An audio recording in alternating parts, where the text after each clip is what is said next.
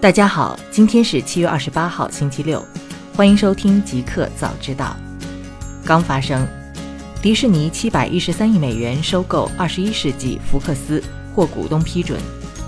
七月二十七号，迪士尼和二十一世纪福克斯召开股东大会，两家公司股东同意迪士尼以七百一十三亿美元收购二十一世纪福克斯大部分资产。去年十二月。迪士尼就与二十一世纪福克斯签署协议，将以约五百二十四亿美元收购二十一世纪福克斯的大部分资产，相当于每股二十八美元，包括二十世纪福克斯电影和电影工作室，以及有线电视和国际电视业务。但今年六月十三号，Comcast 宣布计划以六百五十亿美元竞购二十一世纪福克斯，相当于每股三十五美元。较迪士尼报价高出百分之十九。迪士尼于六月二十号再宣布，将以每股三十八美元的价格收购二十一世纪福克斯大部分资产。七月十九号，Comcast 宣布放弃竞购。六月二十七号，这笔交易赢得了美国反垄断部门的批准。中兴通讯更新一季度财务报告，净亏损五十四亿元。七月二十七号。中兴通讯更新了第一季度财务报告，报告显示，二零一八年一季度实现营业收入二百七十五点三亿元，较上年同期增长百分之六点九二，实现归属于上市公司普通股股东的净亏损五十四点零七亿元，上年同期为盈利十二亿元。四月二十七号晚间，中兴通讯曾发布一季度报告，报告显示。第一季度，中兴通讯实现营收二百八十八点八亿元，实现归属于上市公司普通股股东的净利润十六点八七亿元。但从修正后的一季度财报来看，资产负债受到美国禁止令影响大幅增加，相关利润也因禁令大幅缩水出现负增长。七月二十七号，亚马逊发布了二零一八年第二季度财报，报告显示。亚马逊第二季度净利润为二十五点三四亿美元，较上年同期的一点九七亿美元增长百分之一千一百八十六；营业收入为五百二十八点八六亿美元，较上年同期的三百七十九点五五亿美元增长百分之三十九。亚马逊第二季度营业收入不及分析师的此前预期，但每股收益远超预期。截止七月二十七号，北京时间二十一点三十二。亚马逊盘初报一千八百七十五点五七美元，上涨百分之三点七四，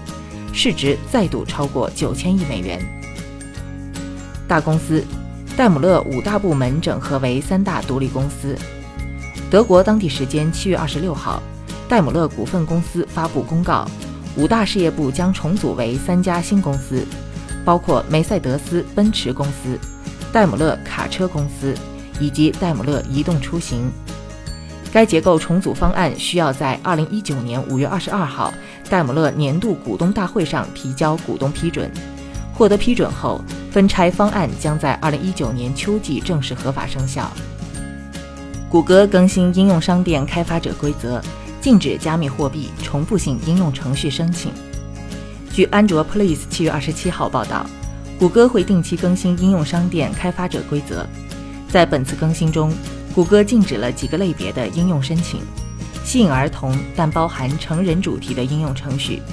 加密货币挖矿应用程序、促进爆炸物、枪支、弹药或某些枪支配件销售的应用程序、内容和用户体验高度相似的重复性应用程序、为广告服务的应用程序、故意误导用户的应用程序。互联网二季度月活不及预期。Twitter 盘前一度暴跌百分之二十。七月二十七号，社交媒体 Twitter 发布了截至二零一八年六月三十号的第二季度财报。Twitter 二季度营收七点一零五亿美元，高于预期六点九七三亿美元，去年同期为五点七四亿美元，今年一季度为六点六四九亿美元，二季度净利润为一点零零亿美元，较去年同期的净亏损。一点一六亿美元实现扭亏。虽然营收和利润超出预期，但月活用户数三点三五亿，不及预期，且较上一季度下降了一百万，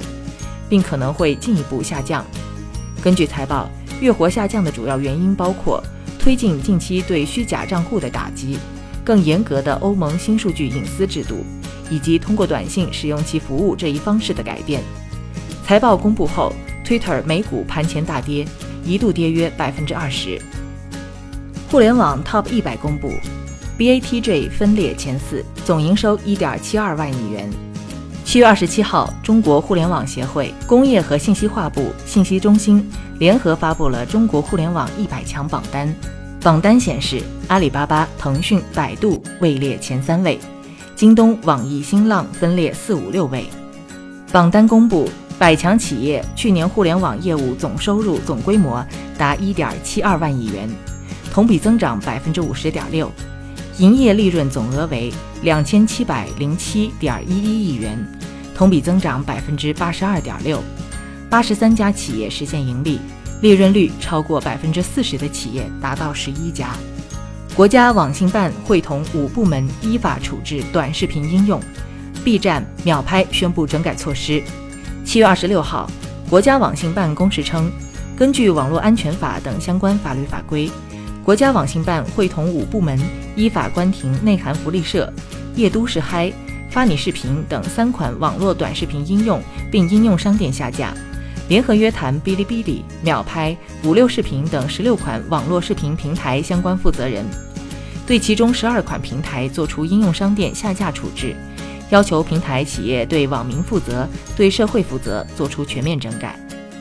七月二十七号，B 站发布关于全面进行内容整改的公告称，将集中开展内容整改的专项行动，扩编一倍以上审核人力，并设立审核中心，于本月内正式投入运营。秒拍也回应称，完全接受处罚，并将全面复查历史内容，开展清理整顿。对违法违规内容创作者一律永久封停，对格调低下、血腥暴力和标题党等予以彻底清除。爱奇艺回应 App 首页低俗广告已全部下架，系广告方私自替换内容。针对爱奇艺 App 首页出现低俗广告一事，七月二十七号，爱奇艺发布声明称，广告内容确实存在不符合平台规定的低俗内容，目前已经全部下线，并对相关广告进行了封户处理。至于出现低俗广告的原因，爱奇艺表示，这是因为广告素材经过爱奇艺审核之后，广告方私自进行了跳转链接页的内容替换，导致跳转页显示内容与提交审核内容不一致。摩拜 ofo 发布新规定，用户违规停放将扣取五元管理费。近日，摩拜单车发布了摩拜单车城市运营范围上线公告，告知用户已经上线了城市运营范围。如果停放在运营范围外或是禁停区域超过一次，摩拜会自动从账户余额中扣取车辆违停管理费用五元。打开摩拜应用缩小地图，可以看到蓝色的运营区域，市区内则会根据定位显示灰色禁停区域。用户在骑行时，应用还会推荐停车点，表明停车点的距离和用时。ofo 最近也推出了相似的功能。用户将单车停在运营区域外，会照每次五元进行扣费。四十八小时内将任何一辆单车从运营区域外骑到运营区域内，会再补偿五元。对于具体规定区域是什么，ofo 没有详细的划分，客服只解释说，尽量停在不影响交通的公共区域就可以。新产品，苹果自动驾驶系统可检测乘客压力，调整行车方式。据 Apple Insider 七月二十七号报道。在苹果提交的一份名为“舒适档案”的专利中，提到了自动驾驶和导航系统可以利用传感器检测乘客的压力水平，确定舒适的行驶方式，降低乘客的恐慌情绪。专利显示，安装在车厢内部的传感器，比如激光雷达等光扫描装置、深度相机和红外相机，可用于确定成员的眼睛运动、身体姿势、姿势、瞳孔扩大、眨眼、体温、心跳、出汗。头部位置等状态，收集数据并传输给驾驶系统。OPPO 新机入网，六点三寸屏加双摄。七月二十七号消息，一款型号为 PBCT 零零的 OPPO 新机通过工信部入网许可。据悉，OPPO 新机前面板为黑色，是否为刘海屏还无法确认。背部采用渐变配色，配备双摄像头。根据工信部给出的数据显示。新机的三维尺寸为一百五十六点七乘七十四乘七点九九毫米，屏幕尺寸为六点三英寸，电池容量为三千四百一十五毫安。一个彩蛋：乔布斯十年前专访曝光，断定 App Store 未来潜力无穷。苹果公司近期举办了庆祝 App Store 十周年的纪念活动。根据苹果发布数据，自 App Store 上线后，开发者从中获得的收入已经累计超过一千亿美元。二零零八年八月七号，乔布斯邀请时任《华尔街日报》记者尼克温菲尔德对自己进行采访。采访中，乔布斯表示，App Store 上线一个月，已有超过一千五百个应用，下载量已经超过了六千万次。为 iTunes 全球下载歌曲量的百分之三十，而当时 iTunes 已经推出五年多时间，上线一个月，App Store 的总营收是三千万美元，